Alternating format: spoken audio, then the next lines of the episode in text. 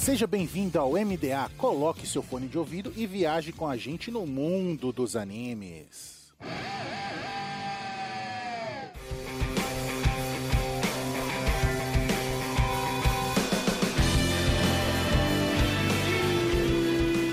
Estamos no ar com o MDA. Seja uma pirata em uma nuvem voadora. Viaje com a gente no mundo dos animes. E essa semana, vamos viajar no tempo com Summertime Rendering ou A Ilha das Sombras.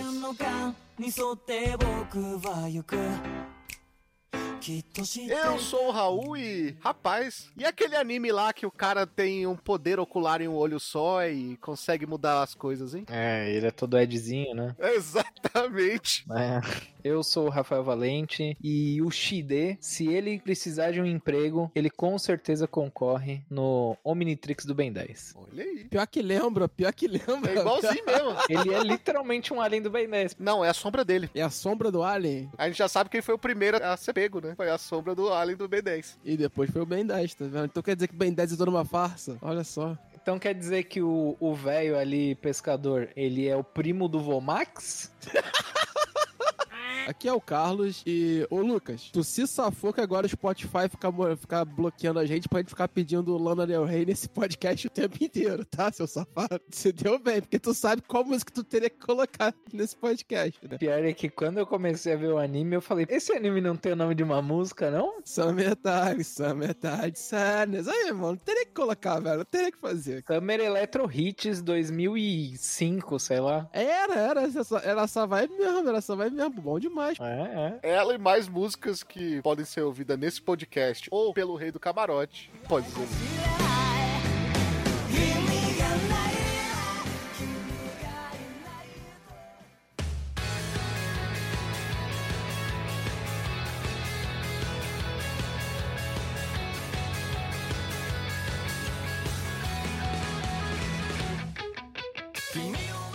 Mais uma semana de e-mails e recadinhos do MDA. Sempre agradecendo os nossos parceiros do Catum, Grindcast, OPEX, Papo Nerd com Elas e o canal do YouTube Guizão Voador. E claro, agradecendo sempre o apoio da Anime Hunter na Galeria Sogo Terceiro Andar ou no site www.animehunter.com.br. Lembrando sempre que vocês podem usar o cupom NSV Mundo Geek e ganhar 10% de desconto nas suas compras em mangás. Nós também temos o apoio da Crunchyroll, o maior streaming de animes do Brasil, e da Rádio J Hero, onde estamos todo domingo às 4 da tarde.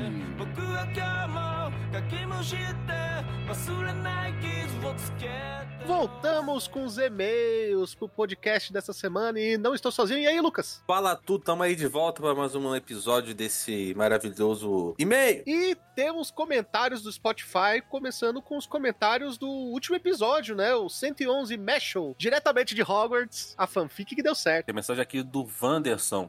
Ele diz o seguinte: no episódio de One Piece, o Fux comentou sobre a pronúncia de Netflix em japonês. Por isso citei que ela é parente do Gon, mesmo sobrenome. E como Shonen, Meshul é uma boa comédia. Exatamente, Lucas, porque fica Netoflixo e o nome dele é Pirixo em japonês. Ah, agora eu entendi, agora eu saquei, agora todas as peças se encaixaram. Agora sim entendi.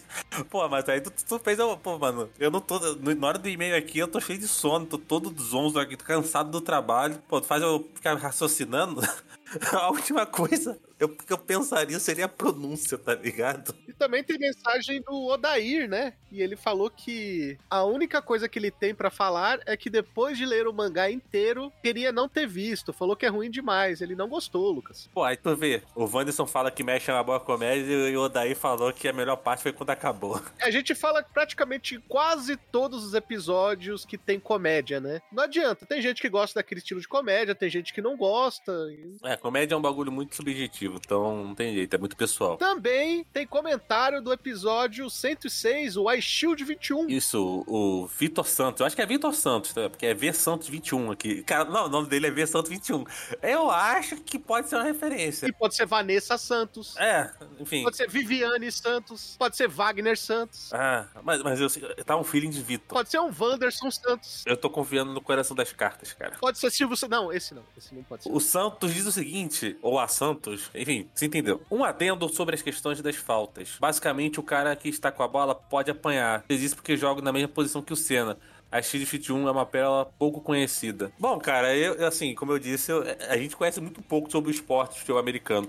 O que eu fiz foi ver uns vídeos no YouTube, assim, por alto, e os caras falando, tá ligado? Mas, se tu que, tá, que joga o negócio diz que, que, que, pode apanhar, então tá, tá, tá dito, né? Bate nos caras, é isso mesmo. O cara, ou seja, o cara falou que pode jogar um, um jogo que ele apanha. E agora vamos pros e-mails, começando com o e-mail do Wesley Ossora, acredito que seja assim a pronúncia. Mais um ótimo episódio. Como tinha sido perguntado em alguns episódios atrás, sim, eu sou mesmo o- Wesley do Ossora anime. Olha aí, tá vendo? Caraca, memória do cão, hein? É, eu tô falando, cara, eu tenho boa memória. É lá da época da Animística, olha aí. Acompanho há bastante tempo o trabalho de vocês. O sentimento que vocês tiveram foi bem parecido com o meu. Me divertir muito, mas faltou aquela conexão com os personagens, principalmente nas táticas. Como piada, pra mim eles estavam bem sem contar que eu só sei o básico de Harry Potter. E mesmo assim, me fez rir. Eu saio satisfeito, pois era uma obra que não era bem falada. Não tinha hype, o mangá já havia anunciado seu término, então não esperava nada, foi uma grata surpresa. A animação, que não é das melhores, é bem consistente e consegue dar um ótimo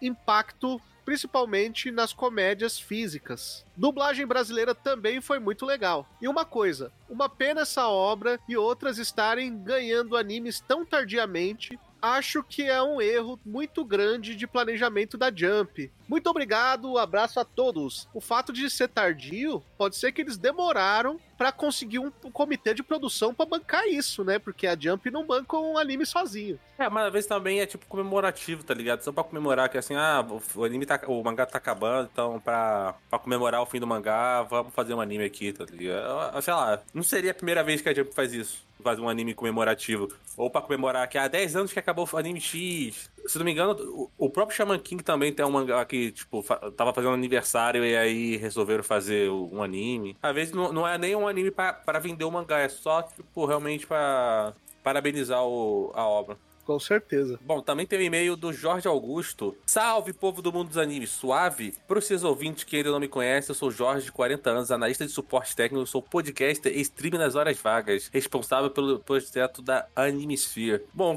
eu também sou de. Mesma coisa que ele, tá ligado? Suporte técnico. Olha aí, vocês trabalham junto. Não, não tem nenhum tiozinho chamado Jorge de 40 anos comigo, não. Vai tomar. Tu entendeu? Não, pô, você falando junto, tô falando na mesma área, né, irmão? Não sei, você é meio perigoso com esses rolês aí. Enfim, vamos aos episódios ouvidos. Aí ele começa aqui a listar vários episódios e dando opinião sobre. Primeiro ele fala aqui sobre o episódio 97, Suzume e o vilão secreto. O vilão secreto são as portas de Sekai lá. É, Eu não gostei. Não, não, vilão secreto é a piroga. Mas podia ser as portas de Sekai que são fechadas.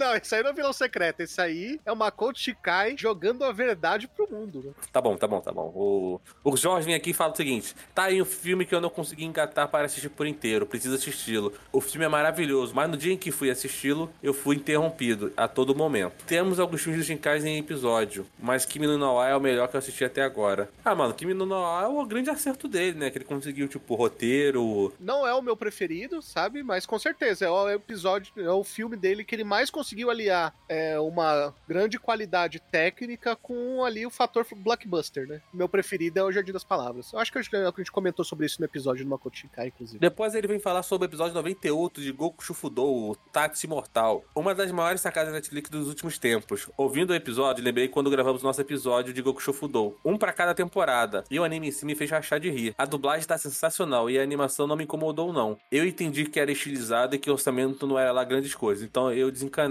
Ah, cara, tipo assim, a gente até gostou, só que não tem como a gente ignorar os defeitos, entendeu? E a animação ruim estraga assim, tá ligado? Eu, não consigo acreditar no negócio de, ah, foi estilizado. Isso- A animação só era muito ruim, tá ligado? E aí os caras tentaram estilizar em cima. É a mesma coisa que a gente falou, inclusive, no episódio do Mashal, né? A gente falou, pô, o, an- o anime é todo cheio de defeito, mas eu ri pra caramba, e é o que importa, mas a gente também não pode ignorar os, def- os defeitos por causa disso. Aí ele completa dizendo: A nota que eu dei para a obra foi bem melhor do que a de vocês, diga-se de passagem. Aí ele pula pro episódio 108 de Oshinoko. Tá aí um anime que me surpreendeu com um episódio especial longo e a história que me levou longe. Quando soube que é do mesmo autor de Kaguya-sama, fiquei ainda mais empolgado. Mas depois desse primeiro episódio, caiu em alguns clichês e eu não consegui terminá-lo a tempo de virar a temporada. Com isso, eu ainda não terminei de assistir. Assisti-lo, vou terminar, com certeza vou. De resto, é isso por hoje, pessoal. Assim que juntar mais episódios, mando mais mensagens. Sobre o Shinoko, é, cara, é que ele fala sobre um assunto muito intrínseco, né? Que é a questão das idols e o que elas passam, né? Que não é tudo tão colorido como as pessoas pensam, não é tudo bonito, porque a pessoa é famosa. Tá, os idols também passam por problemas, passam por dificuldades, não, não tem vida pessoal, é, vive com uma pressão gigantesca. É bem diferente de Kaguya, que é uma comédia sobre a vida escolar, né? Mas o, é uma obra que, que ainda me fez ficar mais feliz ainda com esse autor, porque ele é um grande roteirista, ele é um grande roteirista de comédia com Kaguya, e ele é um grande roteirista de drama com o Shinoko. É um anime bem redondinho, cara. Assim, tem clichê, mas o tamanho da obra, né? Que é uma obra, eu não sei se é mensal, mas assim, pro, pro, pro gênero, pra mim tá bem de boa, cara. Pra mim tá bem de boa. O nível de, de desenvolvimento de enredo ali clichê, e clichê é, tá no, no ponto certo ali pra se tornar uma obra popular e ainda assim, inteli- não vou dizer que é tipo, oh, meu Deus, super inteligente, mas ainda assim não é uma obra idiota. Lembrando que ele escreveu as duas em paralelo. Verdade, ainda tem essa. Então, o cara sabe o que tá fazendo, mano. O cara é monstro demais. Ah, Mano, as melhores obras da história, assim, ah, que eu digo em questão de números, acabam misturando as duas coisas, sabe? Qualidade, roteiro e um pouco de clichê. A gente já falou lá no Animistic sobre clichês. Então, se vocês quiserem saber mais, assim, sobre a nossa opinião sobre clichês, vão lá no, no Animistic e procurem um episódio sobre clichês lá, que é um episódio bem bacana. Agora vamos pras sombras, pro episódio das sombras.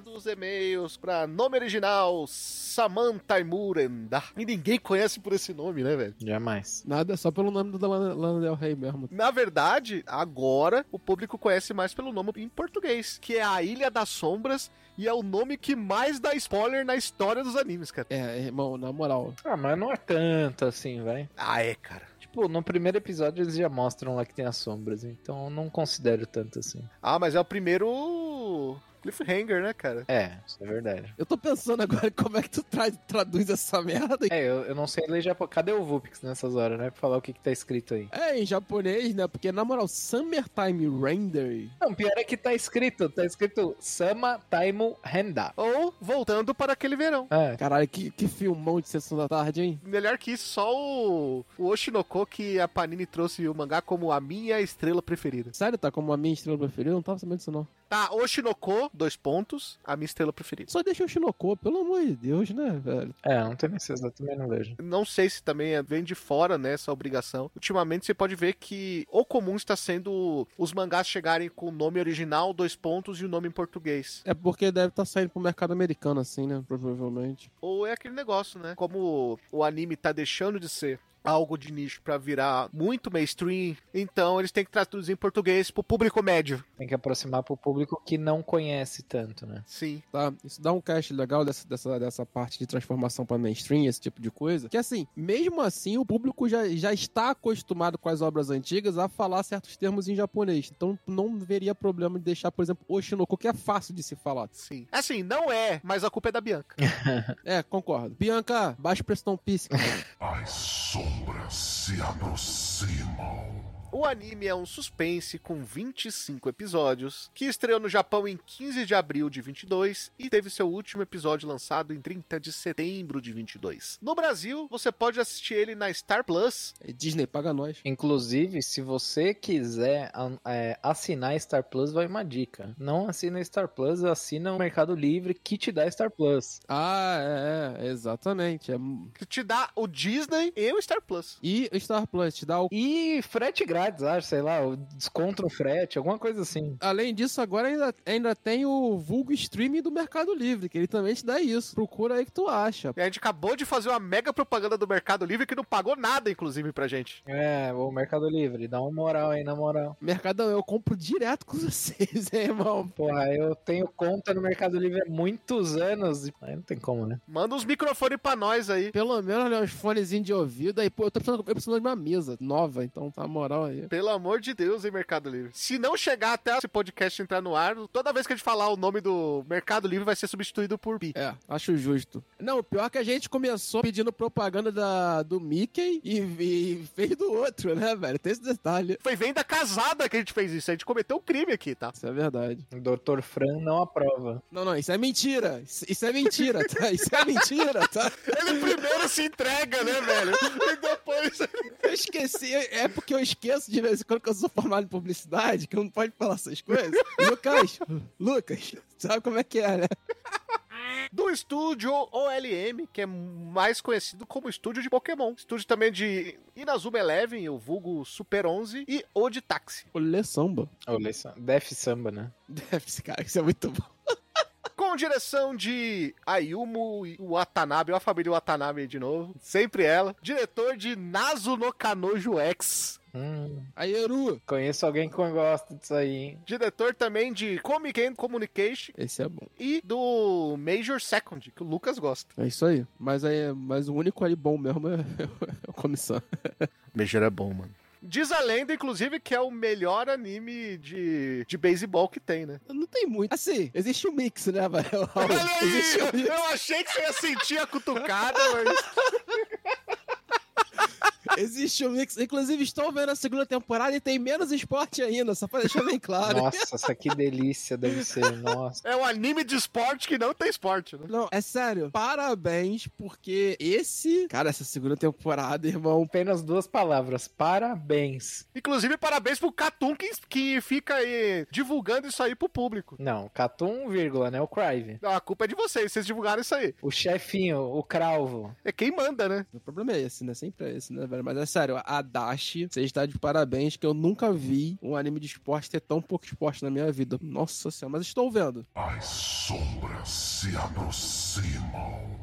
O anime pode ser encontrado lá na Star Plus, dublado, é, amigo, foi dublado pelo TV Group Digital, com direção de dublagem de Wagner Fagundes, que ele é o, o Toya de Cardcaptor Sakura e Shikamaru de Naruto. Brabo. A fonte é um mangá tem 13 volumes do mestre Yasuki Tanaka, editora Shueisha, revista, nem dá pra chamar de revista, né? Serviço? É um serviço digital Shonen Jump Plus, ou Jump Plus, né? Vamos ser sinceros. É, o pessoal conhece como Jump Plus mais, né? O... Não, é interessante, né, cara? É mais um anime de Jump Plus é, derivado, né, velho? Uhum. E vai, vai sair o teu favorito no próximo daqui a um tempo, né, o Raul? Cais número 8. Do Valente, pô. Você falou Raul. Falei Raul? É? Volta aí, Lucas, pra pra gente ver. Rebobina aí, Lucas. Não, Raul. Cais número 8. Fala, Sombra! Aqui, ratinho. Tinha que ter o Sombra do Ratinho nesse podcast. Pô, mano, precisa muito, né, mano? Ok, Ratinho! No programa de hoje, pô, mano, precisa muito, mano. As sombras se aproximam. Valente, conta pra gente qual que é a história de A Ilha das Sombras, versão brasileira, TV Group Digital. Bom, a sinopse segue com a morte de uma personagem chamada Shio e seu amigo Shinpei fica sabendo dessa morte e ele volta pra sua cidade natal pra descobrir o que aconteceu, por que, que ela morreu e tal. E hum, ele se reúne com a família, com os amigos e tudo mais e acaba ocorrendo um- umas coisas um tanto quanto peculiares e a partir disso o nosso querido protagonista vai descobrir o que, que tá acontecendo, né? Porque isso não é normal, não é normal assim, uma coisa acontecer assim. Não é normal tu aparecer na ilha, sua amiga morrer e tem umas coisas estranhas acontecendo e aí ele vai investigar o que, que tá acontecendo e acaba rolando um monte de coisa que a gente vai comentar aqui mais pra frente. Várias tretas. É o vixe, muita treta, vixe. Geralmente, obras que têm um teor denso, assim, eles sejam mais pesados, mais difícil de se digerir os episódios. Uhum. Ele é um anime leve, com ritmo bem bom aí, né? Com direção até bem feitinha do Ayumu Watanabe. Eu vou ter uma mão um pouco mais pesada, mas assim, eu acho que pro grande público ele acerta no ritmo, que é um ritmo rápido. Mas tem um detalhe principal que normalmente esse- esses, é, essas- esses animes de mistério, que são pouquíssimos, vamos ser sinceros aqui, assim, queremos mais animes de mistério. Ok, Japão. É, calma, vamos com calma. Mais animes de mistério, bom, porque eu tenho uns aí que eles falam que são mistério e não são. Obrigado, Valente, obrigado, obrigado. Inclusive, outro anime aí que o cara tem um poder ocular aí e tal. Que, inclusive, que o Vulpix fica falando erroneamente que é bom pro público. Ah, Code Geass. É, que tem uns filmes muito bons, inclusive. Mas aí o Carlos também gosta. Eu gosto também. Mas o filme não. Mano, na moral, eu acho que por ele ser shonen, ele acaba tendo esse peso. Porque normalmente os, os, os principais animes de mistério e mangá de mistério que a gente tem acaba sendo um pouco de um nível mais alto, assim, de, de faixa etária. Aí ele tem liberdade de buscar algumas coisas. O que nesse sentido, pra mim, é bom, porque ele não fica melindrelando essas coisas mais pesadas, sabe? Tipo assim, ó, o que aconteceu? Não, mano, ele é muito simples e rápido no desenvolvimento. Eu gosto disso também. E assim, acaba sendo mais lógico, sabe? Porque, tipo assim, tem muito anime, tanto shonen quanto mais velho, quanto maior, nesse quesito seinen, assim, maior que eu digo maioridade, tá, gente? Que ele, ele dá muita ênfase a um acontecimento meio, assim, que deveria ser, ó, a pessoa morreu, ó, a pessoa foi lasanhada, ah, esse tipo de coisa assim. Mano, trata isso narrativamente de uma forma decente, que é melhor do que necessariamente você ficar explicitando muito esse processo e não, não- talvez isso só seja um peso pra tua narrativa, sabe? E nesse sentido, esse anime aqui, ele funciona direito por ele ter um pacing rápido, né, velho? Ele não te deixa de- desgastar. Por mais que eu ache que, tipo assim, ele, ele em certo momento ele dá uma segurada na marcha, talvez ele desse mais peso pro mistério. E como ele só pisa no acelerador e vai embora, ele acaba dando mais peso pra ação nesse processo. Uma coisa legal que você comentou, que a gente deveria inclusive falar mais sobre, ele tem ali seus momentos de tipo, pô, apareceu uma calcinha, o protagonista caiu no peito da menina, mas ele trata de um jeito, isso aconteceu, passou. Ele não dá ênfase naquilo, então não parece que é aquilo. Isso é uma parada legal que os animes que estão no caminho certo fazem esse tipo de coisa. Eu acho importante, inclusive, pô, mesmo sendo para um público-alvo adolescente e algo que a gente não vê tanto para esse público, é um suspense sobre um certo grupo aí, né, que é o grupo das sombras que, vamos ser sinceros, matam e estripam pessoas, sabe? Sim, total, total. De tudo qualquer jeito. Então, pô, o anime não tem preguiça de mostrar sangue, cara. É, aqui, inclusive, na, na página do My Anime List, diz que ele é feito. O rating, né? Que é a idade indicativa, é de 17 anos pra cima. Então, ele contém violência. Ele tá falando aqui: violence and profanity. Seria como proeminente. Tem muita violência. Tem muita violência, entende? Ele entende, pelo menos, o público e ele lidar de uma maneira boa. Isso é legal. É, foi o que eu falei, cara. Eu, eu acho que ele acerta no tom, sabe? Mais do que no pacing, nesse caso. E aí fica. Já, já ficou minha crítica nesse processo. Eu acho que o tom de não trabalhar as mortes como se fosse algo, assim, de super impacto, não ter medo de trabalhar elas com dureza, né? Acaba dando um ritmo bom pra obra nesse processo. Até porque chega um momento que, literalmente, a morte está à sua esquina. Algo bem apresentado, recorrente, que você não fica incomodado em acontecer, porque é uma coisa que você já acostumou, tipo, já é, já é rotineiro no anime, né? Tipo, pô, isso daqui vai acontecer independente do de qual linha temporal tiver. Eu acho que é uma coisa que, por exemplo, aquela série de animes que tem, que é o Higurashi, Sim. que o primeiro faz muito sucesso por ter essa construção e as mortes serem muito pesadas. Cara, as mortes são muito pesadas em Higurashi. Como a franquia vai ultrapassando, isso vai ficando meio chato, sabe, no processo. E aqui, como é um episódio, um anime só, e eles tratam até bem melhor nesse processo aqui no, no anime, é, acaba não sendo, não dando esse peso tão, tão drástico assim. Então, tipo assim, as mortes têm muito peso no início, elas são mais violentas até no processo inicial, e depois, futuramente, no fim, quando tu, conforme tu vai andando, até porque os personagens morrem menos nesse processo também, o público já tá acostumado, mas o, o, o tom já foi dado da obra, sabe? Você não precisa ficar reforçando tão fortemente com isso, entende? Até porque os primeiros cinco episódios são pra chocar mesmo. né? Sim. É, em certo sentido. Mas é, mas é porque seria naturalmente chocante, entende? Tipo assim, eu acho que o diretor entende que esse, esse processo ele não precisa ser toda hora algo tão gritante, entende? Então fica mais interessante, assim. Eu acho que tem muito anime que perde o tom ne- ne- ness- nessas ideias, assim. Por ele sempre estar trabalhando com um tema que é meio complicado. No caso, morte em anime nem é tanto, mas é, você tá nessa investigação, esse tipo de coisa. Muitos animes perdem a mão, assim, e até por naturalidade da narrativa japonesa, no caso, eles são muito exacerbados, né, num todo. E aí acaba perdendo um pouco do, da mão. Mas acho que mas aqui passa direto, entendeu? Eu, eu, eu acho mais que o pacing da obra, por ele ser muito rápido, pra algumas pessoas tem uma hora que falta segurar um pouco pro, pro mistério ganhar peso, sabe? Eu acho que o mistério perde peso pelo pacing ser rápido e aí acaba andando um processo mais de ação do que mistério. Foi o que aconteceu comigo, né? Ela se engaja na obra pelo mistério, porque é uma coisa que eu gosto bastante. E no começo o mistério dele é bem interessante. Eu comentei com o Carlos e com o Lucas outro dia que a gente tava conversando que é, a- até onde onde eu tava vendo, que eu tava acho que pelo episódio 8, 10 naquela época, que o que tava me engajando no anime era, pô, será que essa pessoa é uma sombra? Será que é- aquela outra é? Que era um mistério. Quem é sombra? Como que a gente vai resolver isso e tal? E só que em determinado momento ele já parte pro lado da ação, né? Que é eles meio que já sabem o que tá acontecendo, eles precisam resolver o problema, que aí é a parte da- das ações, né? Sabe o que me fez perder interesse no mistério, Valente? Já que você falou disso, eu tava muito interessado no mistério até botarem um deus na história. Pô, eu, eu, eu vou te falar que o Deus ele não me incomodou até o final. Porque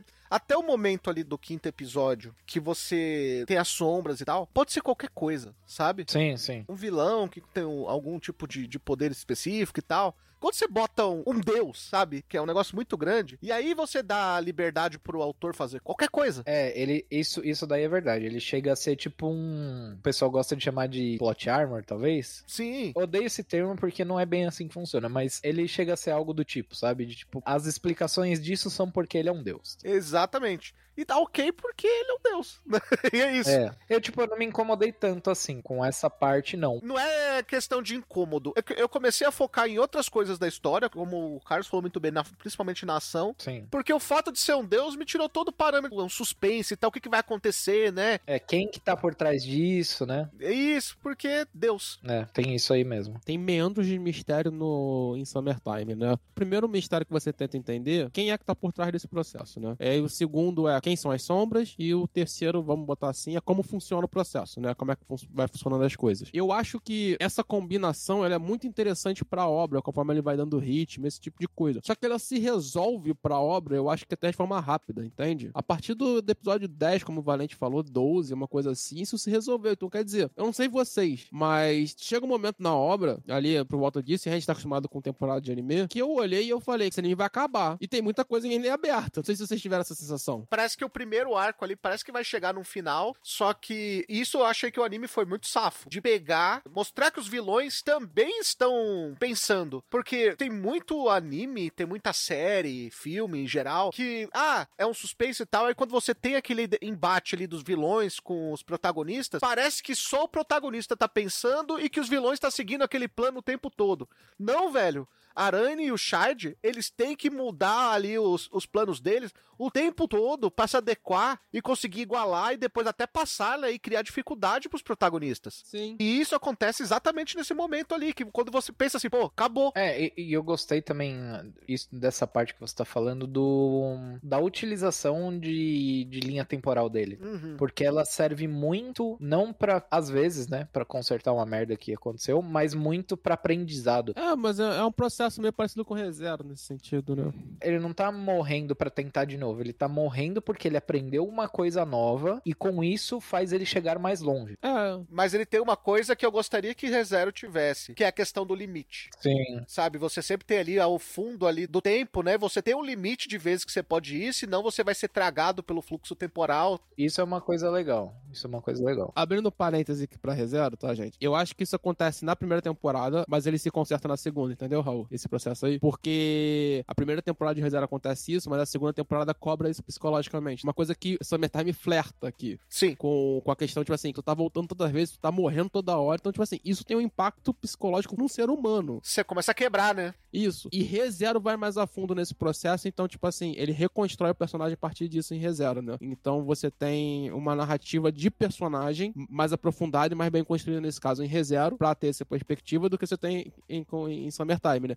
É que assim, são duas narrativas diferentes, né? Duas propostas, né? Narrativa é mesmo. Então, Quando eu falo narrativa, é a questão de você pegar e trazer o. O que, que vai te trazer a questão de urgência, de desespero. É duas abordagens, no caso. No Ilha das Sombras, o que te traz o desespero é saber que se você voltar demais no tempo, vai chegar uma hora que você vai ficar sem tempo. Cada vez que você volta no tempo, você vai voltando mais à frente. No ReZero, é quanto que você vai conseguir voltar no tempo até você conseguir quebrar o Subaru. E aí, com isso, você acaba tendo, em, em Summertime, um, um senso de urgência pra ação, né? Muito mais do que pro personagem. E isso casa muito melhor com a construti- construção narrativa que, que Summertime vai, vai ter na segunda parte da, da temporada. E de uma história mais curta, né? Porque pra você quebrar o personagem com direito, você tem que apresentar o personagem melhor. É, não só isso, né? É, eu entendo que, por exemplo, em ReZero, é, você tem uma primeira temporada que ela chega a ser até cansativa nesse processual, porque ela se repete muito nessa construção, mas ela é necessária pra você chegar na segunda temporada e você ter a quebra psicológica do personagem, entendeu? Em Summertime, como o, o foco principal, e como o Raul falou, é uma obra menor, mas o foco principal na segunda parte é você ter uma ação mais frenética, então a, a construção da narrativa ela é baseada em ação, não necessariamente mistério, na verdade desde o início da obra, mas no início da obra tem mais um, um caminho mais dual ali, então você trabalhar mais com a urgência do tempo faz muito mais a pena porque você não precisa quebrar o seu protagonista pra fazer uma narrativa mais complexa nesse processo, você faz uma narrativa mais direta. E isso funciona muito bem dando ritmo pra obra, como a gente falou, o ritmo de Summertime é muito rápido, então para as pessoas que gostam de obras que são muito direto ao ponto, que elas se resolvem muito rapidamente, tirando o arco final, podemos colocar assim, Summertime é um prato cheio, cara, porque Summertime não enrola, tá? Em quase nenhum momento ele vai enrolar, tirando o arco final, ele não enrola. Ele é muito direto ao ponto, resolução, apresentou qual é o conflito atual, como é que a gente vai resolver, o que, que a gente aprendeu e segue o mesmo processo, sabe? É, é- é bem assim. Não tem muito mais do que isso e os personagens são, são interessantes. Então você acaba acompanhando com, com prazer a obra nesse caso. Vendo a obra como um todo, às vezes a gente para pra ver um anime e ele parece genérico, né? E uma parada que deixa o anime não se tornar um anime genérico, ele passa a se tornar um anime interessante. Uma das coisas que eu gosto bastante é a construção de personagem. E na minha opinião, o Summertime Render, ele tem uma, uma construção de personagem que quando chega no final do anime, você já tem um apego por cada um dos personagens. Ele é dinâmico nesse sentido, né? Sim, total. E mesmo ele tendo que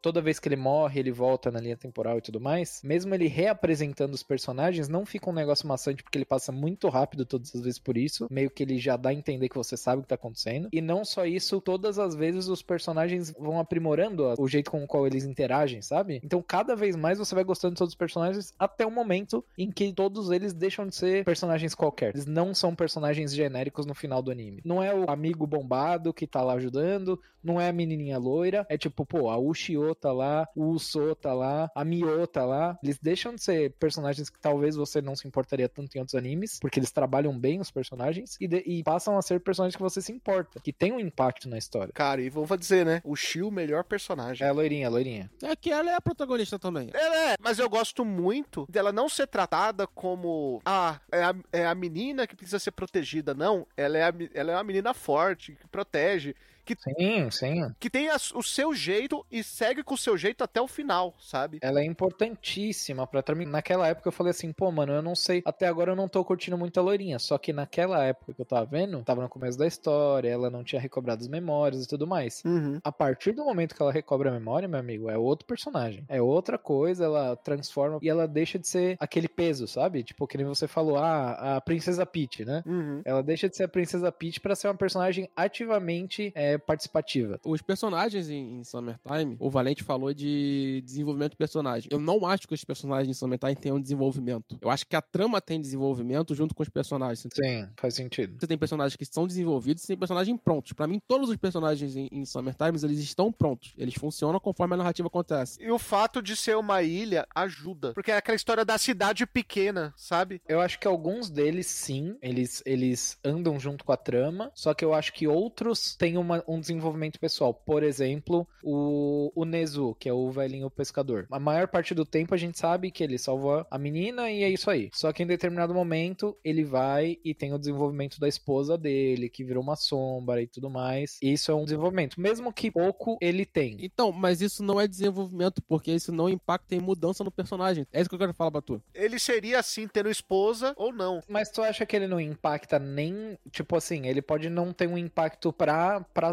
história, mas pra mim teve. Isso aí é parte da narrativa da história. Você tá entendendo? É você ter conexão com o personagem. Isso não quer dizer que isso desenvolva o personagem, tá entendendo? Entendi. É, Eu, eu- eu tô trazendo isso porque, tipo assim, gente, eu, eu tô estudando o roteiro agora. E aí é só pro, só pro nosso público entender que existem obras que têm desenvolvimento de personagem. A gente acabou de comentar uma delas, que é ReZero. ReZero tem muito desenvolvimento do protagonista, sabe? Então ele muda. E a principal coisa que você vai perceber no, no, no desenvolvimento de personagem é mudança. Em Summertime, nenhum personagem é, muda durante esse processo, saca? Tanto que eles terminam de uma, de uma perspectiva quase que zerada do que passou daquele processo, entende? Que temos volta no tempo, né? Mas aí você diz que, no caso, eles não têm o, entre aspas, desenvolvimento de personagem por causa que a história é feita de um jeito com que eles já estão desenvolvidos, né? Porque por causa que a história, ela, ela traz essa parada de, de, de passagem de tempo, né? De voltar no tempo. Então, teoricamente, eles não estão evoluindo porque eles estão voltando e indo pra frente de novo. É a questão do Slice of Life. Você acompanha um dia passando e você vai conhecendo aquele personagem e conforme aquilo vai repassando, você vai conhecendo, você vai sabendo que aquele personagem é, agiria daquele jeito. Mas isso tudo é muito mais pela estrutura geral do que pelo personagem em si. Pode crer. Não é certo nem errado, tá, gente, fazer isso. É que existem estruturas narrativas onde os teus personagens, eles já estão prontos e eles não vão sofrer, assim, mudanças drásticas que personagens que vão ter desenvolvimento precisam ter representados na obra, entendeu? Então Summertime não tem isso. E nem poderia ter, tirando a Ushio, o Shinpei e os dois vilões, a Honey e o Shide, todos os outros, eles não lembram o que aconteceu. Eles estão passando pela mesma coisa várias vezes sem lembrar. Então o que acontece? O Shinpei, a Ushio e, e os dois vilões podem se desenvolver porque eles têm as memórias do que aconteceu, então eles têm, podem haver um desenvolvimento por causa disso. Os outros só estão voltando pro mesmo ponto. Sim, Entende? A gente tem que lembrar que são dois dias que se passam ali.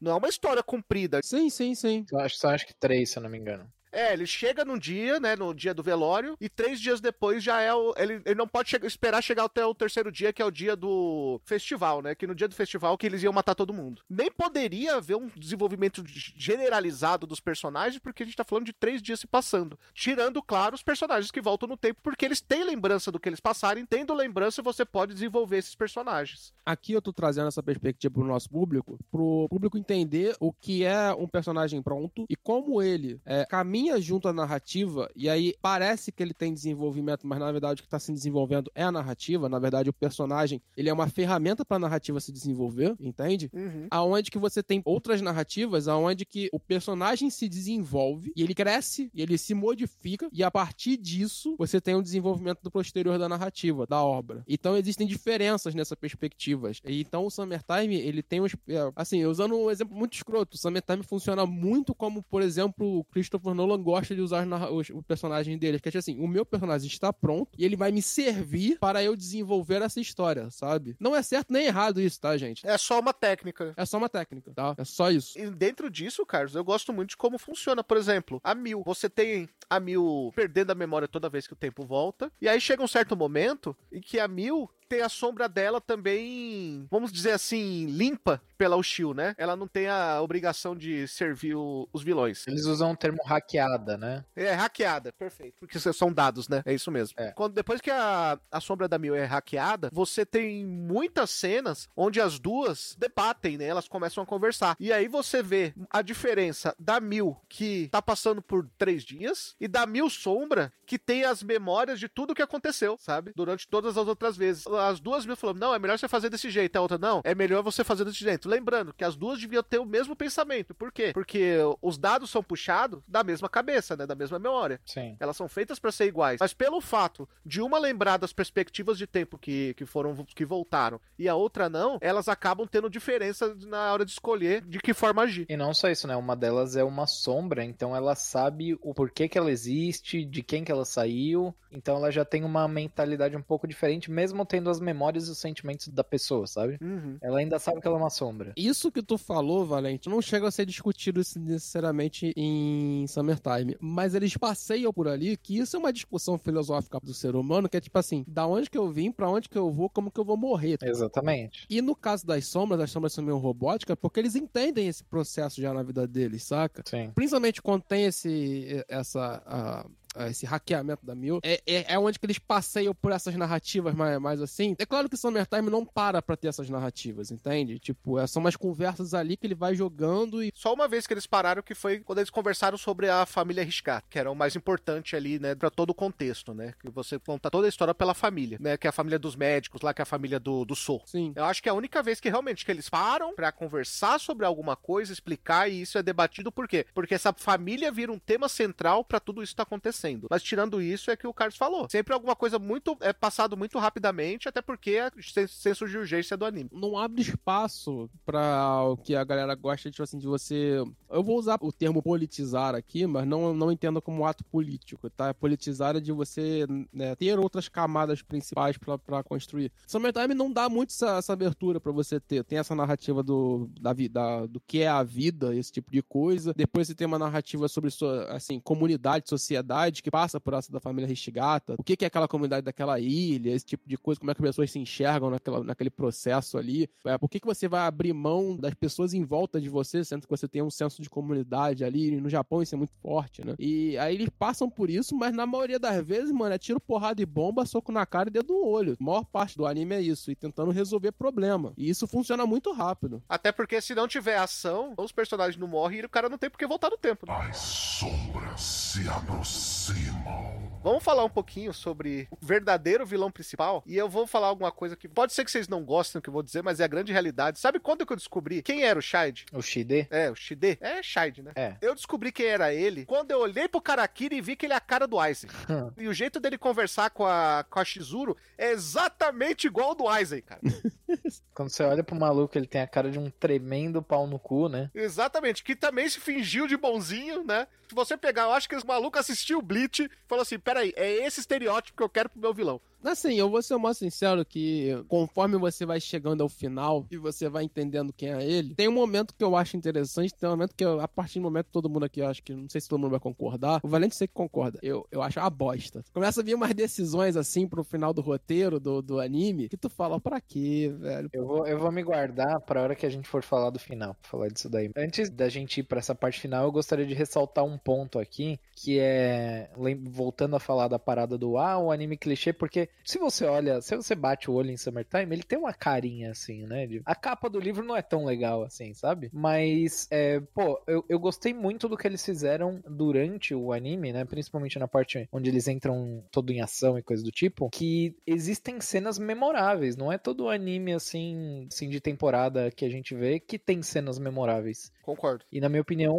Summertime tem algumas. Por exemplo, o episódio, se eu não me engano, 14 ou 15, ele, ou da escola, quando eles marcam pra encontrar com o Shide na escola e tudo mais, aí tem todo aquele negócio, aparece a menina com os bebês do lado dele e tal. Mano, real, gostei muito desse episódio. Eu falei, que episódio bem feitinho, sabe? Uma, uma açãozinha honesta, um planinho bem feito da galera. E tipo, falei, pô, isso daqui é legal, mano. Isso daqui, tipo, se continuar tendo isso pro resto do anime vai ser legal. E, e meio que aconteceu mais algumas vezes. Infelizmente, o final deu uma atrapalhada, mas gostei, gostei da parte de ação que eles fizeram. Eu gosto muito da questão de o poder que serve pra um serve, acaba servindo pra outro também, né? Porque além da Ushio, que ela acaba sendo a, a nossa protagonista e salvando do- todo mundo muitas vezes, a gente tem que lembrar do irmão da, da Shizuru, que, né, que é uma sombra, que também vive no corpo dela. E se não fosse ele também, porque ele, ele é o lutador, que é o Ryonosuke. E eles dividiu o corpo. Então é- eu acho legal que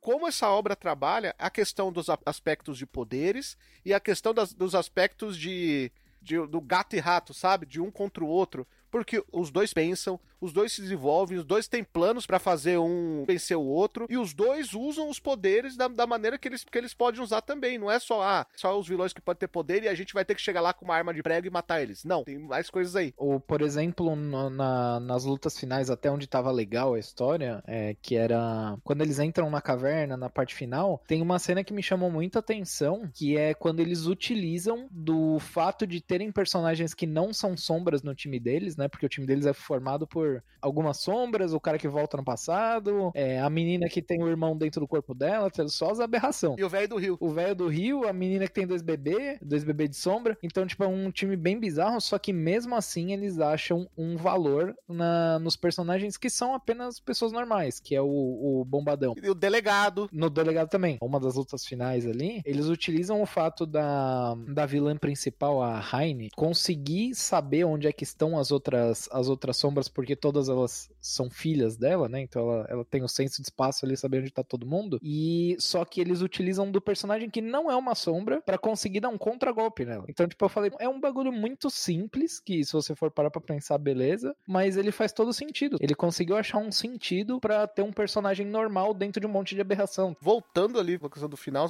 já que você falou da Heine, eu até entendo que eles tentaram fugir um pouquinho do final clichê, né? Tipo assim, o deus é o grande vilão e a gente tem que vencer a deusa Kaguya, tipo o final de Naruto, sabe? Sim. E aí eles, não, peraí, a gente vai fazer uma reviravolta pra deusa se tornar do bem, e é um humano que é o grande vilão e tudo mais e tal, e ele é o. Inclusive, até isso é meio de Naruto, né? É o filho da deusa, né? Que é o grande vilão, né? É, não, tá louco. Pra tentar voltar a trazer um suspense de. e O suspense é quem é o Shide. E só que, cara, não funciona, né? Fica um pouquinho meio assim, ah, agora eu não preciso de você, que não sei o quê, porque agora eu tenho os poderes. Nossa, eu achei horrorosa essa escolha. É de longe a pior coisa do anime, de longe. Não, de longe. E assim, não funciona por alguns quesitos. É. A primeira coisa que a gente tem isso é que, assim, mano, o Shide ele é um personagem de porrada. O anime inteiro. Ele é o segurança da Heine. É, É, ele não é nenhum gênio. E aí, cara, tipo, no final, não, eu sou o grande vilãozão do mal que tem o plano maléfico aqui, tudo mais e tal, e vou virar uma grande borboleta igual o Aizen. Não, irmão, não me interessa você. E, cara, tipo assim, eu, eu- o que eu acho que quebra no final é uma parada que Summertime vai fazendo muito bem, que é o que os,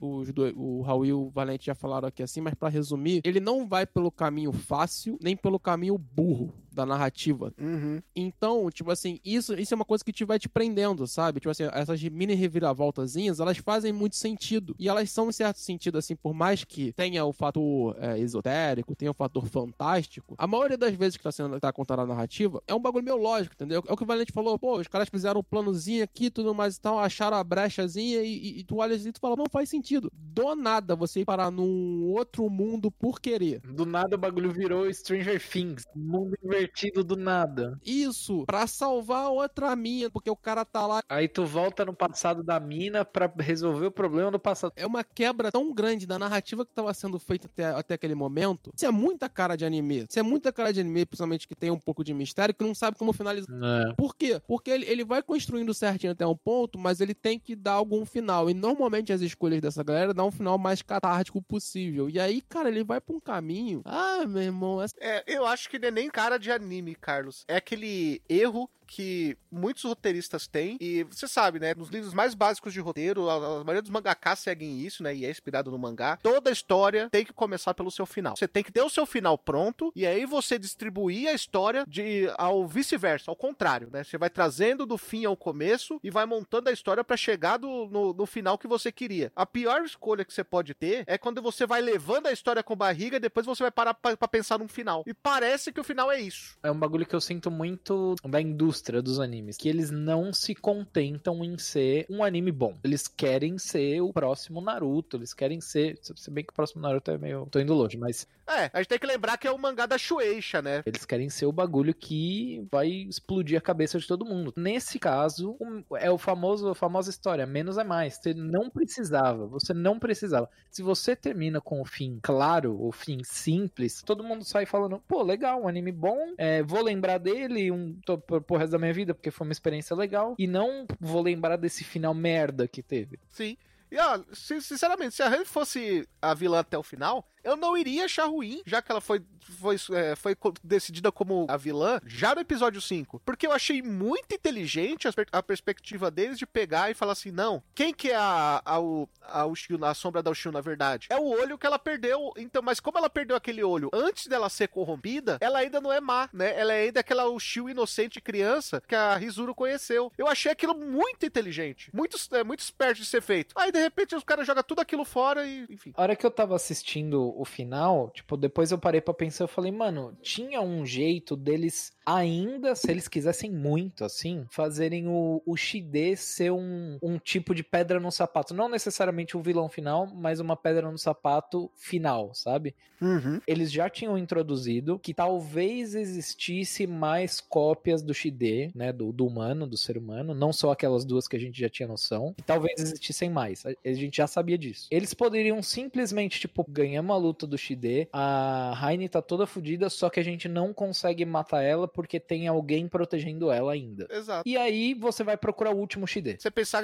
nisso como se fosse um jogo de xadrez, né? Exatamente. O lado da Raine, a Raine seria a rainha, e os Shides, os vários Shides, seriam os peões ali que defenderiam os cavalos da, da rainha. Enquanto do outro lado, você tem o Shio, que seria o rei, só que o Shinpei é a rainha, porque ele pode voltar pro passado, então ele tem muitos poderes, sabe? E a ideia da série seria derrubar o rei do outro. Quem derrubar o rei do outro, vence a história. Cara, daria total pra fazer um bagulhinho desse assim, sem, sem atrapalhar até esse final bizarro, sabe? Totalmente. Eu acho que eles caminham pra esse final por uma coisa meio. eu- Assim, a pessoa vai vai me ouvir agora e falar: será? Eu vou falar: é, é isso mesmo. O autor achava que tinha que terminar com o casal final tendo que voltar. E aí você tem que ter- dar o final feliz do casal tendo que voltar, você tem que arranjar mais desculpa pra construir. Ah, porque ele queria fazer a novelinha? Não, mas eu acho importante. Desculpa, mas eu acho importante. Você pegar a- até filme de terror e tal, esses, terror, filmes de terror clássico, que tem esse suspense, tem a novelinha no final, cara. Então eu acho, eu acho necessário. Eu gosto da novelinha. Pior de tudo é que essa novelinha, eu gostei dela por causa que ela trouxe mais um elemento pro anime, que é o romance. Até então, ele era basicamente, né, mistério, suspense e ação. Em determinado momento, né, ali pela metade, começa a ter aquele negócio da Mio se declarando pro, pro Shinpei, aí depois o Shinpei falando, pô, mas eu gosto da Ushio, aí ele falando pra Ushio que ele ama ela e tudo mais. Ok, eu normalmente Tem a Mil e o, e o Soul, né? Sim, sim, o, o Soul que gosta da Mio. Até aí, até aí, beleza. Eu normalmente não gosto de romance porque, na minha opinião, o japonês não sabe fazer romance. Mas eu tava comprando, eu tava falando, pô, legal, ele já tava introduzindo isso. E o final, ele mostra ali, pô, essa daqui terminou com essa, é, o romance deles é importante, de fato, tudo bem. Pô, mas eu, eu não sei se necessariamente precisava ter o mundo invertido, por exemplo. Não precisava, essa é a questão. Eu, eu acho que seria, por exemplo, mais interessante eles resolvem o problema com a Heine, aí a Heine fala assim, pô, realmente meu coração tava amargurado, então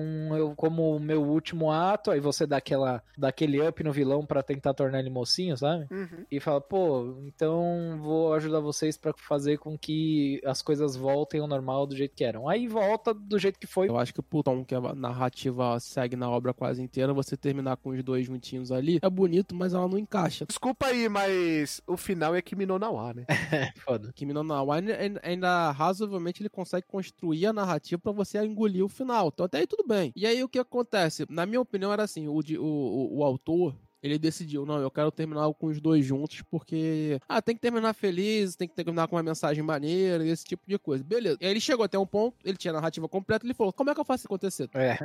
E aí pariu o mundo invertido, entendeu? É assim, não dá pra ter certeza. Mas pra mim é muito isso. Tipo assim, eu preciso dar uma desculpa pra acontecer a viagem no tempo e isso acontecer. E aí acontece o mundo invertido, saca? E, e- assim, Valente, mesmo com a tua ideia, é, ficaria muito um Pen versus Naruto, entende? E assim, eu acho que ainda daria uma quebra nesse sentido. Eu não, eu não consigo enxergar muito bem como, sentando e analisando muito, como é que você faz essa quebra ao ponto de ter uma volta no tempo pra você ter a, a- a construção da narrativa de- do, do casalzinho junto. O cara tem o poder da viagem no tempo, o tempo todo. É, é esse que é o meu problema de, de anime colocar Deus como, como vilão. Porque o poder é infinito, sabe? E aí você pode fazer qualquer coisa, inclusive tirar um mundo invertido do nada. Do mesmo jeito que você pode pegar um mundo invertido do nada, não seria muito mais simples você pegar a proposta que tem colocado desde o começo, ó. Você tem ali o, o cara do nada ganhou um poder de voltar no tempo. Aí você descobre que esse poder é porque é um pouquinho do poder ocular da deusa. Quando o poder volta pra deusa dos dois olhos, poderia ser. Quando ela foi hackeada e tal, ela recebeu os dois olhos de volta, ela consegue voltar no tempo e resolver desde o começo. Acabou. É muito mais simples do que você fazer tudo isso. Porque isso já foi explicado na história. Pô, tem viagem no tempo. Mas eu acho que um bagulho aqui que a gente entrou em consenso é, é, ele podia fazer qualquer final menos esse final merda do mundo invertido, né? Ele podia ter feito muita coisa. Essa é a questão. Nossa, ca- cada um tem uma ideia diferente aqui, todas elas são melhores que o mundo invertido, não tem como. Não, assim, ele podia ter acabado antes. Só isso. Ele podia ter engolido as consequências, né? Só Time Remember é uma obra que tem muita consequência do ato que se faz. Então, tipo assim, ele dar alguma consequência em troca de talvez a viagem no tempo, coisa alguma coisa, isso acontece. O problema é que o final não tem consequência quase nenhuma. As pessoas só voltam e esquecem que todo mundo se matou no meio desse caminho. Exatamente. É só isso. Como a culpa pessoal do autor, vamos para as considerações finais e notas para Summertime Rendering, ou A Ilha das Sombras. Quem começa? Sabe que geralmente, né? É quem pergunta, né? Exatamente. E fazia tempo, viu? Que um imbecil não perguntava, né? que ninguém perguntava, exatamente. É. É que faz tempo que eu e o Valente não gravamos, esse é o detalhe. Águas passadas não movem moinhos, deixemos isso de lado. Pra mim, Summertime Render ele foi uma surpresa positiva. É, quando eu a gente assistiu, começou a assistir ele lá quando ele tava saindo né, em 2022, acho. Foi que 21, 22. E naquela época eu já tinha achado uma história interessante, tinha assistido pouca coisa. E agora o Raul chamou a gente pra agora eu falei, pô, eu já tinha gostado, bora, bora dar uma moral. Particularmente gostei bastante do anime. É, que nem a gente já falou inúmeras vezes aqui, o final horroroso, mas eu acho que ele ainda não tira o brilho do anime. Ah, são. Ele tem 25 episódios, 23 são legais. Ele poderia ser um anime um pouquinho mais curto. 23 não, 22. Ele poderia ter 22 episódios e ele continuaria sendo um bom anime, sem aquele final horroroso. E dito isso, acho que, pô, uma nota 8 acho, acho justo. Ele tem ali um- uns probleminhas, é, às vezes um pouco de pacing, é, o final que tira muitos pontos dele, mas no geral eu achei que foi positiva o anime. Eu, eu recomendo pra galera assistir. É, vai pensando que o final não é tão bom assim, vocês vão entender a hora que vocês assistirem, ou se vocês já assistiram, vocês, vocês vão concordar provavelmente. Mas uma nota 8 acho que tá mais do que justo. Eu acho que a nota é por aí mesmo. E eu acho que o Summertime Render é um ótimo entretenimento para as pessoas sentarem a assistir, tá? Hoje em dia. Ele é rápido, ele tem um cliffhanger bonitinho, ele sabe a história que ele tá narrando, ele tem um misterinho até um certo ponto que funciona, ele tem a ação na moral. Tudo é gostosinho, tá, gente? Me pega algumas coisas. O final é, é aquilo lá, né? É isso aí. Boa noite, né, gente? É basicamente isso, cara. Tipo, é, é um final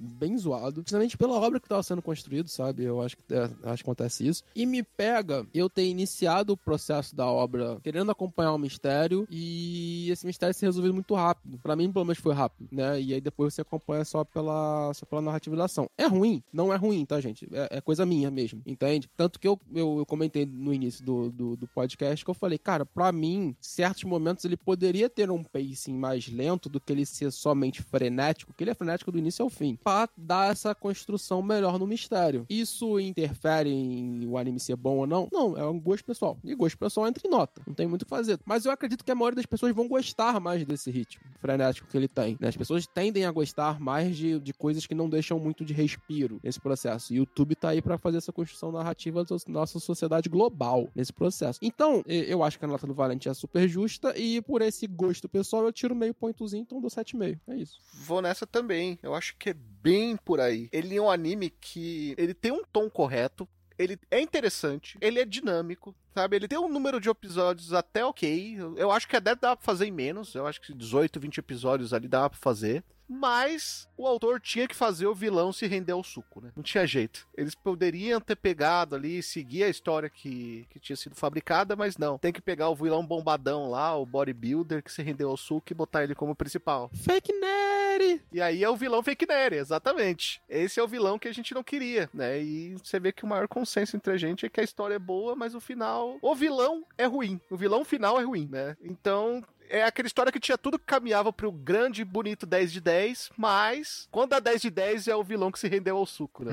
Essa que é a grande realidade. Eu vou ficar com 7,5 também. E com dois 7,5 e um 8, a, a média é 7,6. Olha aí. Olha aí. Uma ótima média pra esse anime. E você, se assistiu Ilha das Sombras, a gente recomenda aí, até porque 7,6 é uma ótima nota. Tá lá no Star Plus, eu acho que inclusive o Star Plus é um ótimo streaming pra esse tipo de conteúdo, pra esse tipo de anime, sabe? Até o streaming eu acho que tá correto pra obra. Então vai lá assistir. E se você já assistiu, comenta aqui. Se você não assistiu também, você ficou interessado, comenta até pra gente. Você pode mandar aquele e-mail maroto pra podcast@mundodosanimes.com ou claro, né, escrever na sua rede social favorita. Lembrando que nos e-mails só vai ser lido os comentários do Catarse e, claro, do próprio e-mail, né? Agradecendo sempre a eles que fazem aí a gente continuar trabalhando aí em alto nível. O pessoal e os nossos apoiadores no Catarse, o Bruno Rezende, Carlos Petroni, Guilherme Lorez, Henry Yamaguchi, Lucas Batista, Marcos Paulo e Thiago Patês, que estão lá no www.catarse.me barra MDA. Ajuda a gente também que e faça sempre nosso podcast ser melhor. Nós ficamos por aqui. Até o próximo episódio. Tchau.